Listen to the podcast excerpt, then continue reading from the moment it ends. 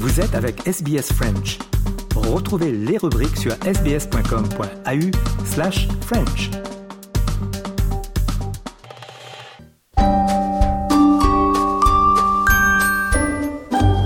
Bonjour et bienvenue dans notre rubrique Le mot de la semaine de SBS Easy French. Audrey Bourget avec vous. Cette semaine, notre mot est avenir, euh, qu'on peut traduire par future ou prospects en anglais. On vous parle dans notre journal Easy French du 17 octobre du rejet par une majorité d'Australiens d'une voix autochtone au Parlement lors du référendum du week-end dernier.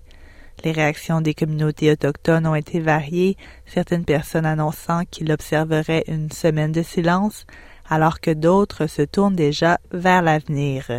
Le dictionnaire Larousse décrit l'avenir comme le futur, le temps à venir. Le mot est un nom masculin, donc un avenir. Ça s'écrit A-V-E-N-I-R. Je vous laisse avec cette citation de l'écrivain et philosophe franco-algérien Albert Camus.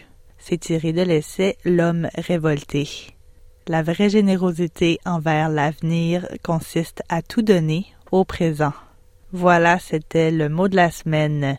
Je vous invite à écouter nos autres mots de la semaine ainsi que les journaux Easy French sur le site web de SBS French et sur toutes les plateformes. À la semaine prochaine.